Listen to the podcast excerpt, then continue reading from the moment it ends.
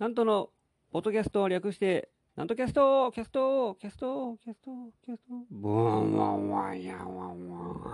ン。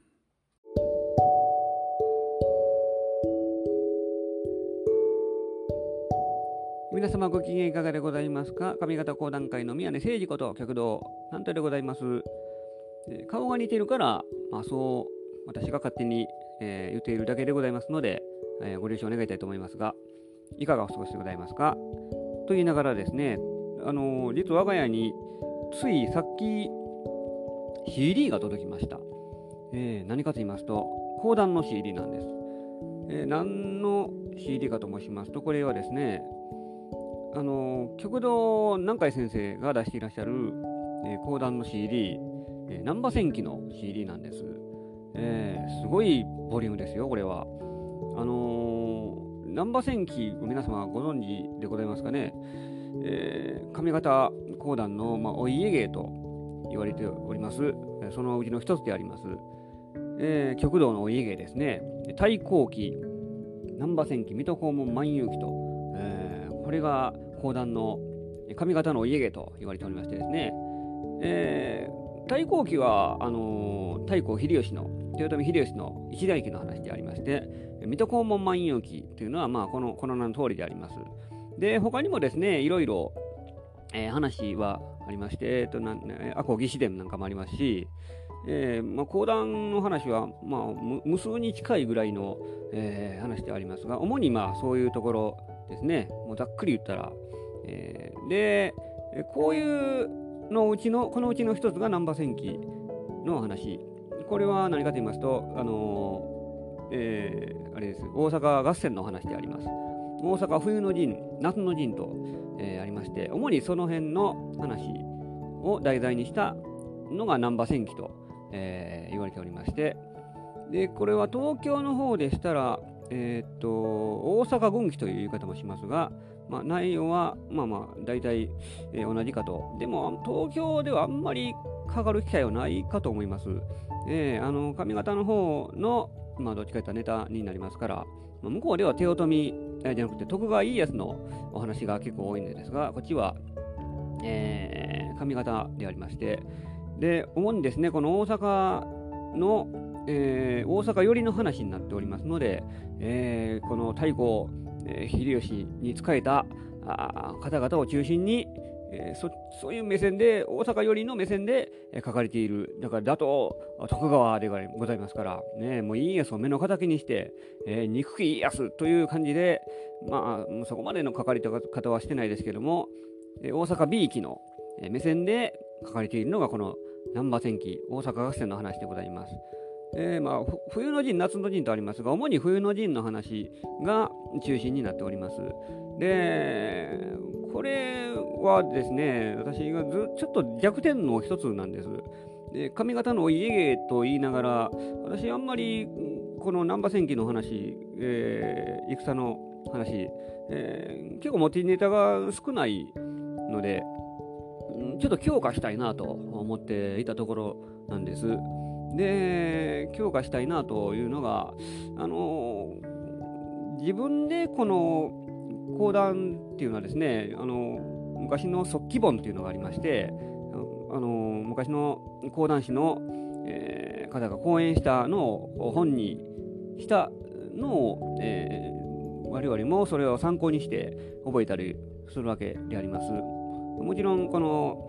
お稽古やなんかの時は、えーうちの師匠から、まああの普通に口づてとか、えーこ台本とかいただいて、えー覚えるのが、まあ、多いのですが、自分で覚えようという時は、こういう昔の速記本をですね、参考にして覚えることがあります。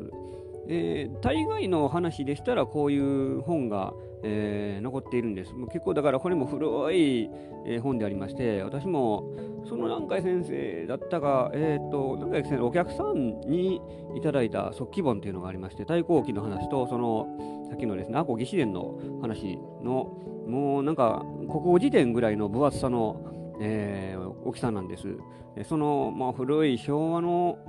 えーこれでも30年代かもと前かな、20年代か30年代ぐらいに発刊された、えー、本、もうかなり傷んでますけども、それでも大事に、えー、保管、えー、しております、私も。で、時々、まあ、すっぱり出しては、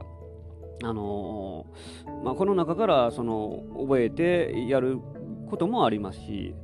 えー、あのまあ、しんどいですけどね、しんどいって、あの難しい書かれ方は昔の言葉で書かれてますから結構、えー、今時の言葉に直して書かないとちょっとお客さんも分かりにくいなというもんでありますがそこをなんとか、えー、できたらいいなというような具合で。でこういうのがまあ大体普通は本で残っているんですがこの難波戦記というのがなかなかですね残ってないんですこういうこの本が。いや、まあ、あるのかどうか分かりませんがえー、っとですね3代目の南條先生が、えー、まあ、よくされて、えー、おられましてでそれは、まあ、あの新聞の連載にもうあったのであります。えー、昔の大阪日日新聞やったかな、なんかその、えー、新聞で毎週、えー、連載していた難波戦記の話をですね、そのままあの書かれていたのが、えー、一応残っていることは残ってるんですが、それがですね、まあ、こういうのは古本屋とか行ってもまずありませんし、え、よっぽど、えー、国のですね国会図書館とかそういうところでもあるかどうか、えー、国会図書館はこの関西にも一応あることあるんですけども、関西では取り扱ってなくてですね、東京の方行ったら、えー、まあまあ見られるかなというもんでありますが、もう結構もう探すのが大変、え、でありますし、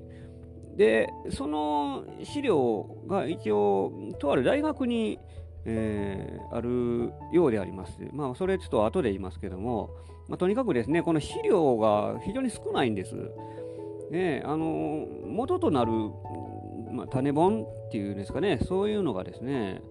えー、どれを参考にしたらいいのかなと、その難波戦記もいろんな話ありますけども、私もいろいろ覚えたいと、えー、思って、えー、参考にしようにも、なかなかこの種になるものが見つからなくて、えー、非常に 困って、えー、いるんです。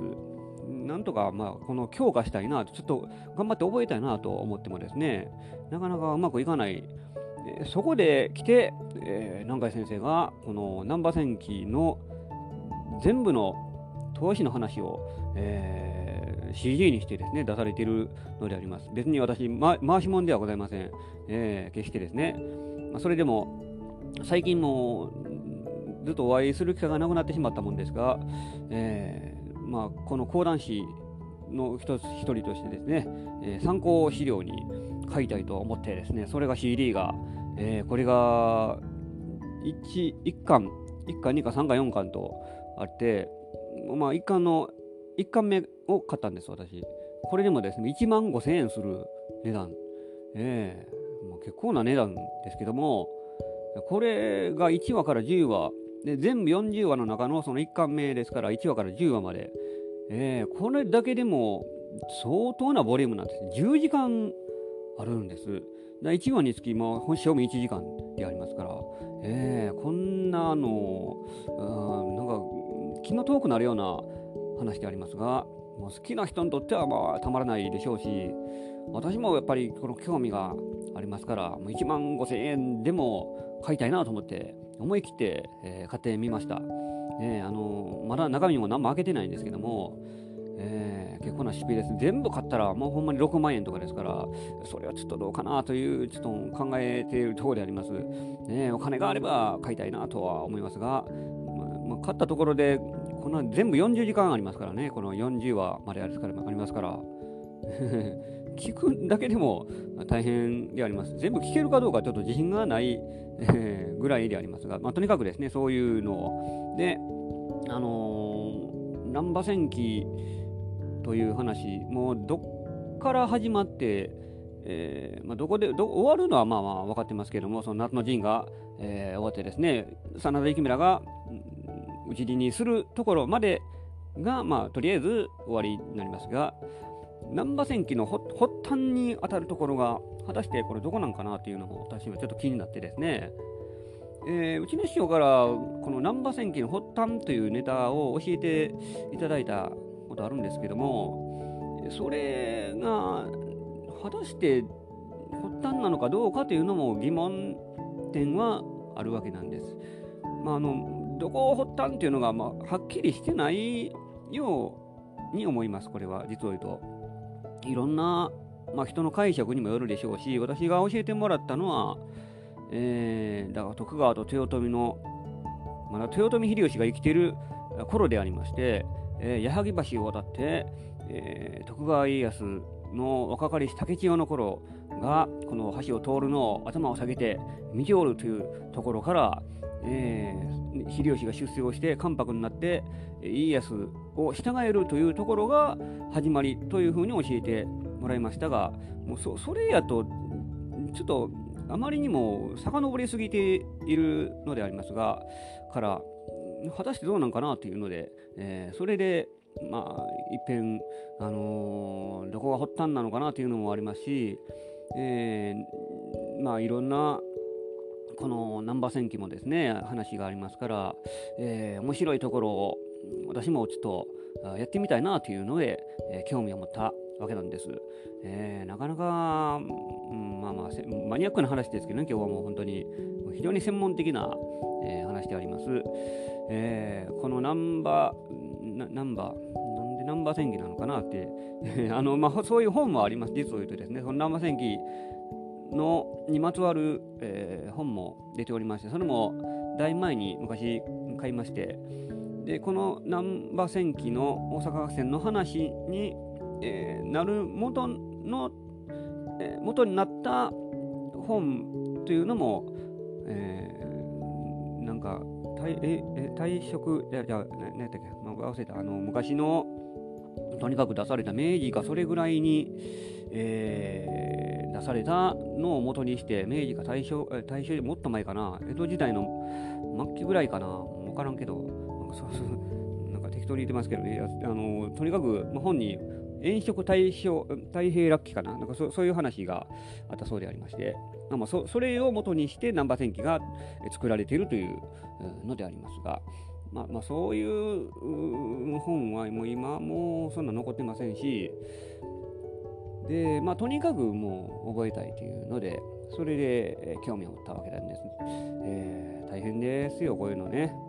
自分で覚えようというのはですね、まあ、落語にも落語の本はもちろんありますし、まあ、今でしたら CD もあのいろいろ売ってます。私も講談の CD はいろいろ、まあ、何枚か持っておりますがこれ全部東京の、えー、先生の CD なんです。えー、っとかぶらや会の CD とかですね。金梅先生から個人的にいただいた、えー、あの CD もございますしまあ、それを参考にすることはありますけども、えー、まあこれはこれでですね大阪にない話も、えー、結構ありますから参考に、えー、しますけどもやっぱりこのお家芸と言われるぐらいですから、えー、お家芸と言われながら全然その話をねあの大阪合戦の話を覚えられないというのは、えー、ちょっと、うん、どうかな恥ずかしいとは言わないですけど別に、えー、やっぱりそこは大阪上方の講談師とで人でしてですね、えー、ちゃんと覚えないとっていうので、えー、果たしてどうなるかなという気持ちがあったものであります。あのー、でそのさっきのですねその3代目の先生が連載していた新聞に連載していた資料っていうのがとある大学に、あの、あるんです。奈良の方のですねとある大学にありましてもう一回これも話したかな。去年あのそこへ行こうと思ってですね行ってみたんです。去年の夏場ぐらいですけども2020年のですね、えー、あのそこの大学の図書館に、まあ、もうこれは一般の人も一応入れることは入れますからそこへ行って、えー、コピーなりしてそれで、えー、ちょっと覚えようかなと思って、で、とある大学へ行きました。えー、高野原で降りてですね、そこからバスへ、えー、乗ったんですけども、まあ、ガラガラでしたね、誰もいないというようなもんで、で、守衛さんに一応、まあ、一般人ですから、どういう要件ですか？みたいな感じで、えー、許可をもらって中へ入るわけなんです、図書館へ。えー、でも、あのー、学生がほぼ1人もいないぐらいであります。2、3人ちらほらいたかなという感じで、でみんなあの、ちょうどコロナでですね、リモート授業、リモート授業をしてますから、みんな大学行ってないんです。えー、そんな中へ私が来てですね、図書館へ行こうというもんで、えー、図書館へ行きましたけども、入れてもらえなかったです。図書館は一般の人は今あの入れない状態でありまして学生の限られた人じゃないと、入れなくなってしまいましてあの当分その許可が出るまでですねせやから、えー、行ったはいいけど行ったっきり何にも収穫がないまま何しに行ったんやっていう話でもうちょっと調べりゃよかったんですけども、えー、そんなのであの何にもなく、えー、終わってしまったんです。でその時に、えー、高野原のその駅で、まあ、そのバスを待ってたんですけども、えー、ベンチで座ってましたら散歩中の黒い小型犬がですね、えー、小型犬別に犬が1人で1匹で散歩したわけじゃなくてもちろん飼い主もいましたけど、えー、私の前に現れましてですね私の前に犬が居座ったんです。小型犬が。ちょっと芝っぽい感じの、えー、もんでありまして黒っぽい。年配の女性が連れておりました。私なんか私の前になんかわざわざですね居座ってあれしたもんですから。でせっかくなんで話しかけてみました。もちろん飼い主さんですよ。あの犬にもかな、まあ、犬にも飼いらしいなとか言いましたけどもダッシュですか言いました。えー、えー、えー、豆柴ですって。まあめちゃくちゃ首振って否定されて、そんな否定されせんでもええやんいうぐらいに否定されました。で、うん、なんか、なかなか動くことをしないんで、サービス精神旺盛な犬だったようでありますから、お手、おかわり、伏せ、見事なフルコースでありまして、えー、何でもやりました。芸達者、芸達者というかね、基本的なことですね。一通り、もう犬は犬で見せびらかしたかったのかもしれませんし、えー、飼い主さんも同じように、えー、見せびらかした買ったんでしょう。それは自慢の犬で、賢いなーって私も犬褒めてあげましたけども。で、褒めてあげて、一通り終わりかな思ったら、まだ動こうとしないんです。えー、なんか散歩で一切れ疲れてたみたいで、えー、早いきなっていう感じだったんですけども、で、せっかくなんで、えー、飼い主さんとなんか話しようと思ってですね、で、この子何歳ですか言ったら、8歳ですって、女の子で何ですって言ってね、えー、名前はあん、あん、あんちゃんです。名前なんですか？ってあんちゃん言われましてね。えー、あん、あんと書いて、その、女優のあんですね。えー、あんと書いてあんです。わざわざ漢字で、あんとして、あんらしいです。なん、なんですって。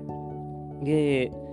アトピー、アトピー持ちなんですって、この犬。アトピーでかきむしてですね、あので左目が白内障なんですよまだ8歳ですけど、あのそんな年寄りじゃないですけども、えー、言いながらですね、病気持ちなんですが、まやっぱりこの犬は犬好きの人に寄っていくんやねとかいうのを言われました。まあ、昔私も犬飼ってまして、まあ、犬は好きなもんですけども、もう20年以上前の話ですから私犬飼ってたん。えーまあ、犬は、犬の、犬飼ってる人はその匂いでやっぱりわかるみたいですけども、犬の方はですね、私はもうそんなだいぶ経ってますから、それでもえらい懐いてきて、えー、私もこんな久しぶりやなと言って、めっちゃ、あーって撫で回しまして、えー、犬の娘を撫で回してやりましたよ。えー、人間の娘を撫で回してやりたいなと思ったんですけども、それはですね、えー、なかなか許してくれないんですね、世間が。えー、なんでこうも犬には懐かれるのに人間は懐かれないという話、なんか俺一回やったな。まあいいか。えー、そんなことをがあっての難波戦記の、えー、お話でありました。えー、今日はあんまり、いや、いやそうですね、はい、えー、そんな話であります。ちょっと専門的な話でありましたけども、まあ、参考程度になさってくださいませ。今日はこんなもんであります。失礼しましたね。